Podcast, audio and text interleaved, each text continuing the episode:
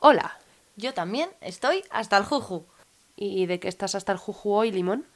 Pues hoy estoy hasta el juju de la crisis de los 30. Uy, es que los 30 llegan y llegan duros, ¿eh? No me digas. Tengo miedo. Tú todavía no los has cumplido, pero... Y empiezas a temblar, empiezas a notarlos. El otro día creo que me encontré una cana. Y dije, me estoy haciendo mayor. Pero no estoy preparada para hacerme tan mayor. Tú prepárate para cuando te aparezcan más de una. Buah, tengo una en la ceja. Uy, bueno, pero la ventaja de las cejas es que se pueden quitar y no se Y notan. no se nota. Que nadie lo sepa. Bueno, y aparte de por las canas, ¿por qué estás tú hasta el juju de los 30? Pues estoy un poco hasta el juju de los 30 porque me están viniendo mal. Me están. La vida me ha dado un golpecito y está complicado. Yo tenía mi casa, mi trabajo, mi coche, mi todo. Y un buen día descubrí que se me fue a la mierda todo. Dejé a mi pareja, me fui de casa y tuve que dejar el trabajo. Volví a casa de mis padres. Eso que nunca esperas que llegue. No, es que eso duele, es empaquetar todas las cosas y echar un paso para atrás. Una semana de mudanza para llevar todas mis cosas, todas mis cosas de adulto mayor. Ya tienes cafetera, tienes tostadora, tienes tus pequeños electrodomésticos. Y vuelves a tu casa casi casi con las sábanas de princesa Disney. Efectivamente, eh, con tu independencia cortada y totalmente arrancada de raíz. ¿A dónde vas? ¿Con quién vas? ¿A qué hora llegas? No hay nunca un, mo- un momento de silencio en esta casa. No puedes tumbarte, relajarte, darte un baño, tomarte una cerveza al llegar, porque ya enseguida te dicen una cerveza, pero si son las 4 de la tarde. Y eso no es que seamos alcohólicas, es que a veces una cervecita apetece. Lo necesitas. lo Igual que un bañito, ¿no? Efectivamente, un bañito de vez en cuando es necesario, hay que relajarse. Entonces, ¿crees que la independencia o la falta de independencia es lo que más te ha costado de volver a casa? Sin duda, sin duda. Y yo creo que toda la gente que haya, ten- que haya pasado por esta situación, eh, mm, siempre lo, vamos, yo creo que lo va a decir siempre, eh, la falta de independencia y el volver otra vez a un sitio donde eres tu casa, pero para ti no lo es, no lo sentirás igual, es muy difícil. Ves como que todo lo que has conseguido se ha ido a pique, sin tener realmente que ser eso 100%. Pero tu persona, la que habías creado, ha cambiado. Y es que eso, por un lado, es una falta de independencia que creo que sentimos muchos, nos hayamos independizado o no todavía, y, y es una frustración que se une a otras muchas cosas, porque no es solamente el, el ser independiente de tener tu propia casa, que eso cada vez es más complicado y cada vez es más una imaginación que algo real, sino que también es lo que estabas comentando de que ya no solamente es que hayas dejado tu casa, es que también has dejado tu pareja, lo que es tu proyecto de familia y tu trabajo. Efectivamente. Y están las cosas como para dejar trabajos. Para tener que dejar los trabajos. Pero bueno, Lima, ¿y tú? ¿Por qué estás hasta el juju? Pues yo estoy hasta juju porque los 30 me están tratando muy mal. Yo te veo guapa. Ay, eso es porque me quiere mucho. No nos vayamos a engañar. Pero a mí los 30... Yo cumplí, o sea, el último año de los 30 fue pandémico.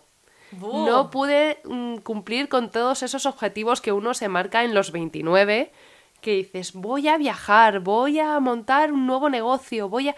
No pude hacer nada de eso porque estaba encerrada en casa. Así que ya esa Te advierto frustración... que yo te voy a proponer un trato. ¿Qué tal si nos quitamos un año? Total, el año de pandemia no lo hemos cumplido. ¿Alguien fue a tu fiesta de cumpleaños? No, no, no tuve fiesta a la de mía no fue cumpleaños. nadie. Pues empezamos de cero. Me, me- me gusta ese plan, ya no estoy frustrada. Pero es verdad que son, son objetivos que tú te has marcado y, y es una tontería decirlo del último año antes de los 30. Es pero un paso realmente- importante, ¿eh? Yo creo que esa fiesta es muy necesaria. Sí, y, y duele, duele en la patata habértela perdido, pero porque aparte es, creo que me pasa a mí, nos pasa a muchos, que llevamos dos, dos años en los que hemos parado nuestra vida. Totalmente. Yo, mi plan cuando era pequeñita es que a los 30 iba a tener mi casa, mi perrete, iba a tener a mi pareja, iba a empezar a pensar de tener niños. Yo pensaba casarme a los 28. ¡Uh! Yo a los 25 Uy. ya iba a tener mi primer hijo. Tenemos aquí una chica precoz. Pero yo iba a casarme a los 28, tener dos años de matrimonio, de vivir la vida, y luego a los 30 tener mi primer mm, pequeñajo y disfrutar de mi casita con un trabajo estable, pues un poco como lo que siempre nos han dicho que tendríamos que conseguir. Y me veo con casi 31, sin casa, sin niños, sin marido y con coche compartido casi. Efectivamente. Y el problema es los objetivos que nos hemos marcado por coger de referencia a nuestros padres, que tenían una vida, aunque les cueste decirlo, mucho más fácil de la que tenemos ahora. Ahora no tienen nada de comparación a nuestra edad. Mm, en mi familia todos estaban casados, todos o tenían o iban a tener su primer hijo, ya tenían su piso, llevaban dos o tres años pagando su hipoteca del piso y tenían prácticamente la vida encauzada. Sí, completamente. Antes como que además entrabas en una empresa y según entrabas ya tenías tu contrato indefinido. Hombre, y un buen sueldo. Hombre, y además un sueldo que iba creciendo según pasaran los años en la empresa. Hombre, ahora es que eres miliurista y eres hasta rico. Hombre. Y bueno, eso sí no te echan antes. Porque está el famoso contrato temporal de un año y te hacemos fijo. Yo creo que el contrato fijo no existe. Eh, yo te digo que creo que de... Bueno, mi vida laboral eh, es como, como un papiro gigante. Puedes mirarlo y mirarlo y mirarlo. Y creo que solo he tenido un contrato indefinido en mi vida. Bueno, ya has visto más que yo. Sí, es verdad que tú tienes mucha más formación. Yo he trabajado en mis cosas, pero sí es verdad que es muy difícil. Y cuando menos te lo esperas, hasta luego, Lucas.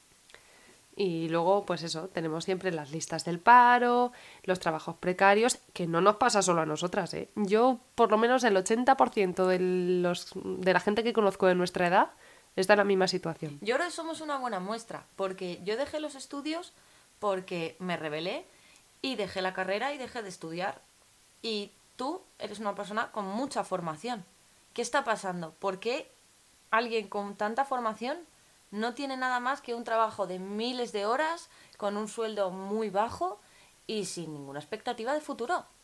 Pues la verdad es que mm, esto es algo que me ha costado a mí mucho asimilar y es algo que he pensado durante mucho tiempo y siempre me he culpado a mí misma. Decir, seguro que me equivoqué a la hora de elegir un estudio, me equivoqué a la hora de elegir un puesto de trabajo, me he equivocado en algo en que tenía que haber estudiado más inglés, haber estudiado otra carrera, tenía que haber eh, haberme esforzado más en la carrera, elegir otras asignaturas, elegir otros compañeros que a lo mejor me impulsaran más. Siempre he pensado que me he equivocado en algo para estar donde estoy. Pues yo creo que tú no te has equivocado. Quienes se están equivocando es todos los empresarios, los gobiernos, todo lo que ha pasado por este país. Se equivocan en no, no, no, no darnos cabida, en no dejar que los jóvenes puedan desarrollarse, puedan hacer algo y dejarnos simplemente que veamos la vida pasar. Eso es solo lo que estamos haciendo, ver nuestra vida pasar, cumplir años sin cumplir objetivos. Ciertamente, y mira que tampoco teníamos unos objetivos muy complicados. No, desde luego que no. Teníamos unos objetivos que además aparecen hasta en la Constitución. Efectivamente. Es más, no solo es que aparecen en la Constitución, es que nuestra Constitución nos dice en su artículo 35 que tenemos, que, que tenemos el, el derecho de la promoción a través del trabajo y una remuneración suficiente para satisfacer las necesidades nuestras y la de nuestras familias. ¿A ti te satisface tus necesidades, tu sueldo? A mí no me satisface nada mi sueldo. Efectivamente. ¿Qué ha pasado? ¿Por qué? Pues yo creo sinceramente que es que han dejado de prestar atención a la gente joven. Seguramente porque la gente que ahora mismo mm, tiene que preocuparse de eso, que son los empresarios, que son el gobierno y tal, lo han tenido más fácil que nosotros porque son de otras generaciones. Y como para ellos fue fácil, no han pensado en que si era fácil era porque alguien había hecho que fuera fácil. Hay un proverbio, me parece que es chino o japonés, que dice que los tiempos difíciles hacen hombres fuertes y los hombres fuertes hacen tiempos fáciles. Muy bien, muy bien. Y que los tiempos fáciles hacen hombres débiles. Perfecto. Y los hombres débiles hacen tiempos difíciles. Total, Y una es rueda. Una pescadilla que se muerde la cola. Exactamente. Y ahora mismo estamos en un momento en que tenemos una sociedad débil y tenemos unos líderes muy débiles. ¿Y tú conoces a alguien que haya conseguido su plan de vida? Pues me fastidia decir que sí. Y digo que me fastidia no por ellos, sino porque eso aumenta mi frustración. Yo, por ejemplo, mi hermana mayor es mucho más mayor que yo, bueno, tiene tres años más, pero ella ha conseguido tener una casa propia, con hipoteca pagada prácticamente, eh, con un marido, con dos niños, eh, dos coches, garaje, jardín, piscina y no sé qué ha pasado. ¿Qué No ha sé qué ha pasado? pasado. También es verdad que siempre eh, vemos en nuestro futuro, nos vemos siempre atados a alguien. Y eso igual tampoco debería, eso igual también es un problema, porque si yo no consigo una pareja, es como que no consigo el resto. Si es verdad que necesitas a- ahora mismo necesitas a alguien para pagar una hipoteca a la mitad, pero ¿por qué tenemos que tener una pareja? ¿Por qué tenemos que tener siempre a alguien al lado cuando nos hace dejar de pensar en nosotros y amoldarnos a cosas que igual no necesitamos?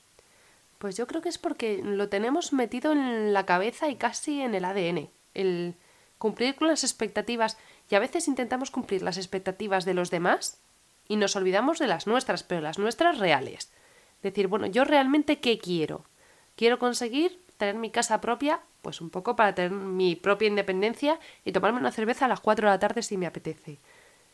Ese objetivo se nos olvida porque mm, parece que no es correcto, que no está bien que tu propósito de vida a los 30 sea tener un sitio donde tomarte una cerveza a las 4 de la tarde. Hombre, y encima además eh, está, llegas a los 30 y está esa frase de ¿cuándo te vas a echar novio?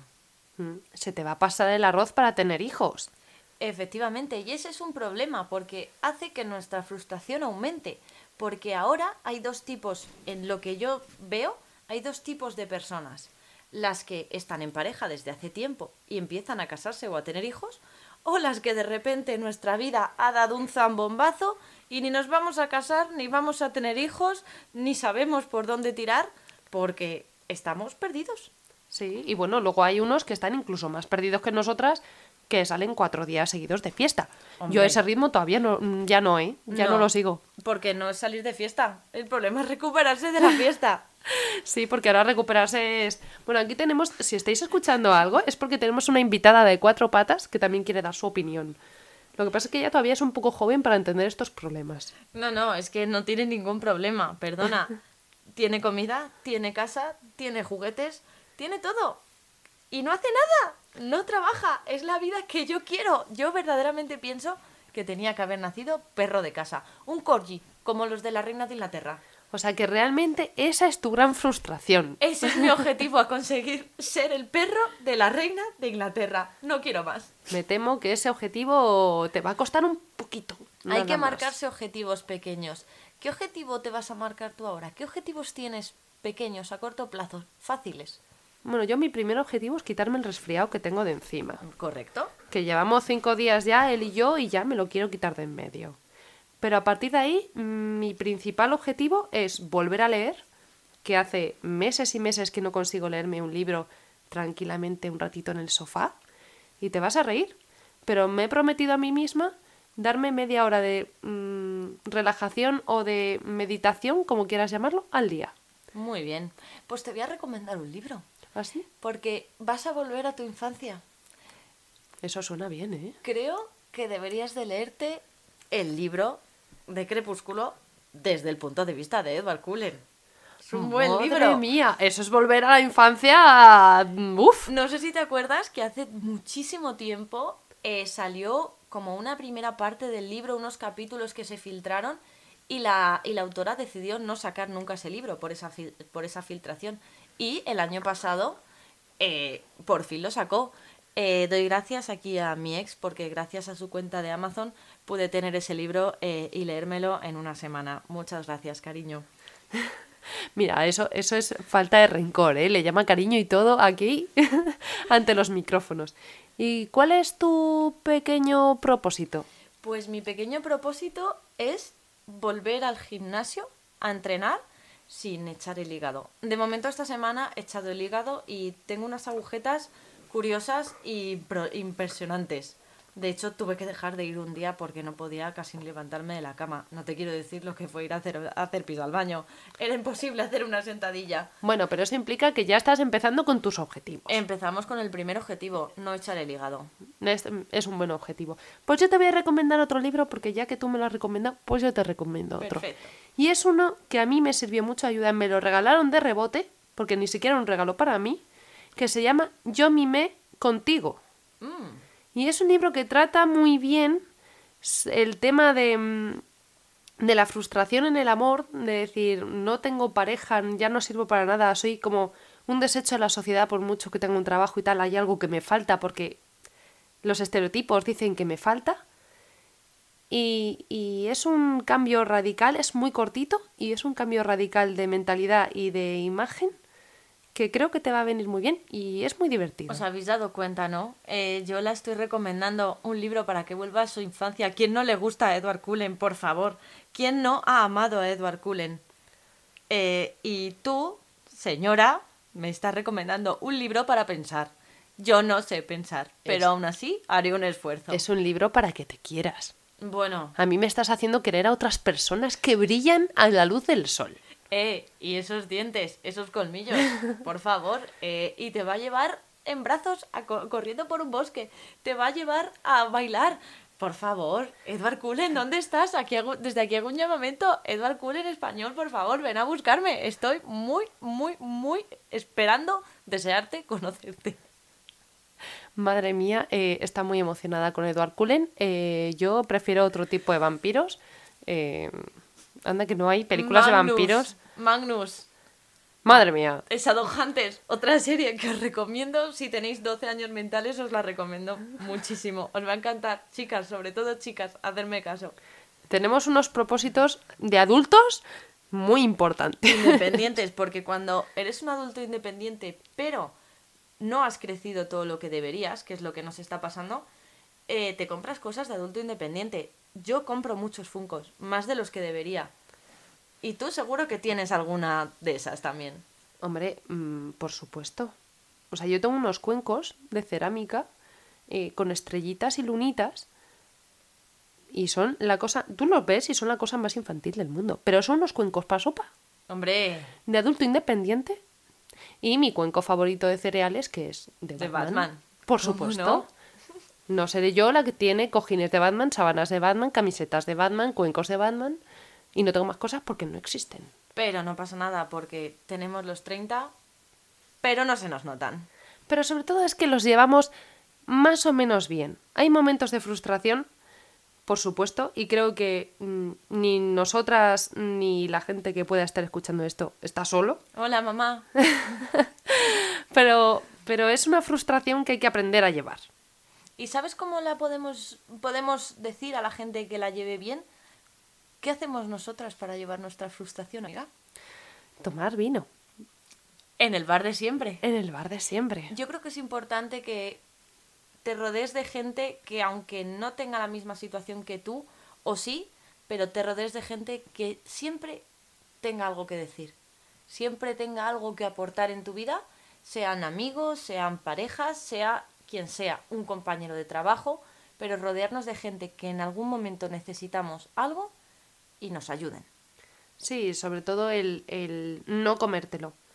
Eso es una cosa que eh, si tú estás frustrado y solamente piensas en tu frustración y no lo dices a nadie, simplemente lo tienes en la cabeza por la mañana, por la tarde, por la noche, todas las horas del día, más aún si estás trabajando en algo que no te gusta o que crees que no te están pagando lo suficiente o lo acorde a lo que deberían. Eh, esas pequeñas cosas, si estás viendo tu físico y vas al gimnasio y dices, es que no voy a llegar a esa meta que estoy viendo en el gimnasio, si esa frustración te la comes día a día, em, ya no es que no consigas tus objetivos, es que eh, como persona no creces. La vocecita de la cabeza. Y Mm. voy a abrir un último melón. Y es el tema que me ha resultado muy curioso de la gente que estoy conociendo ahora. Eh, ¿Por qué tenemos que dormir con una serie o un podcast puesto para poder callar nuestra mente? Porque no tenemos tranquilidad. Por el simple hecho, por lo que te digo, como te lo comes, y es algo que tendemos mucho a hacer, para bien o para mal, si no lo expresas, si no hablas con la gente, si no tienes otros puntos de vista sobre tus problemas, tus problemas pueden contigo. Y la única forma de callar esos problemas es a través de una serie, de una película, de cualquier cosa que te haga no pensar. Y yo pensaba que era solo, yo pensaba que esto era solo tema de mujeres, porque solemos darle muchas vueltas a las cosas. Pero no. Los chicos también usan las series para callar su cabeza. También es verdad que no sé qué pensarán, pero yo los hombres que he conocido antes de ahora eh, podían dormir eh, yéndose, a, yéndose a la cama con un enfado brutal de quien sea que les daba igual. Pero hay gente, también los hombres necesitan mm, callar las voces de su cabeza de lo que sea que les ronde. Sí, sí, ellos tienen un problema aparte, porque ellos, si nosotras tenemos el estereotipo de querer ser madres, de, mm, de tener una casa, de tal, de cual, ellos tienen un estereotipo que es incluso peor. Un hombre tiene el estereotipo siempre de cumplir el ser un ligón, ser un mujeriego, ser difícil de conquistar. Y hay muchos hombres que son muy niñeros, que les apetece formar una familia, casarse, son muy enamoradizos y también tienen... Y luego tienen un punto también en contra, y es que tú como mujer, cuando llegue a la edad que llegues y decidas ser madre, puedes serlo. Ellos no lo pueden hacer. ¿no? Y eso les cuesta, porque claro, eh, si un hombre te llega, a ver, si te llega a ti limón y te dice, hola, me encantas, quiero tener un hijo contigo, creo que sales corriendo por patas. Hombre, eh, mi spray de pimienta en mano, media vuelta y a correr, por supuesto. Pero eso si lo dice una mujer en plan, yo quiero ser madre, quiero tener niños, quiero formar una familia, no suena tan mal. Hombre, y tu suegra encantadísima estará, desde luego. Eso ni lo dudes. Hombre, eso por supuesto, sobre todo porque se libra de él. Efectivamente, le quitas a su hijo. Hay veces que es malo, pero hay veces que están encantadas. Para otra el problema desde luego. Así que yo creo que el problema no es tanto los estereotipos ni los propósitos que nos marcamos nosotros, ni los que nos marcan los demás, sino el intentar tomárnoslo todo con calma o con una cervecita. Efectivamente, yo creo que deberíamos de dar un paso atrás, que nunca está mal dar un paso atrás, mirar un poco lo que tenemos alrededor y decir, ¿a dónde voy? ¿En qué punto estoy? Y con la calma decidir, sin prisas Decides hoy, decides mañana, no hay problema, pero decides. ¿Y si no tienes un objetivo claro? Pues si no tienes un objetivo claro, pues hasta que lo encuentres. Muchas veces nos, nos cuesta encontrar nuestro camino. A mí me ha costado muchos años, después de estudiar cosas diferentes, ir de una carrera a otra, dejar una carrera, hacer un módulo, encontrar el decir, ya sé lo que quiero ser. Ya sé lo que quiero ser de mayor de mayor, que aún somos muy jóvenes. Aún no somos mayores. Eso es algo que dijimos en nuestro uno de nuestros últimos posts de Instagram, que lo dijimos. No importa fracasar, el fracaso es parte del éxito. El problema es justo el, el contrario. Si no fracasas, es porque ni siquiera lo estás intentando. Y lo que es muy importante, cómo te hablas a ti mismo. No te trates mal, trátate bien, que te tienes que querer mucho, que al final eres lo único que tienes. Exactamente. Pues yo creo que ya con esta reflexión que empieza a ser larguita, tú y yo nos podemos ir a tomar un vino. Efectivamente. Os dejamos aquí para que penséis, reflexionéis. Y nos vemos la semana que viene. Nos vemos la semana que viene. Aquí en Yo también estoy. Hasta el juju.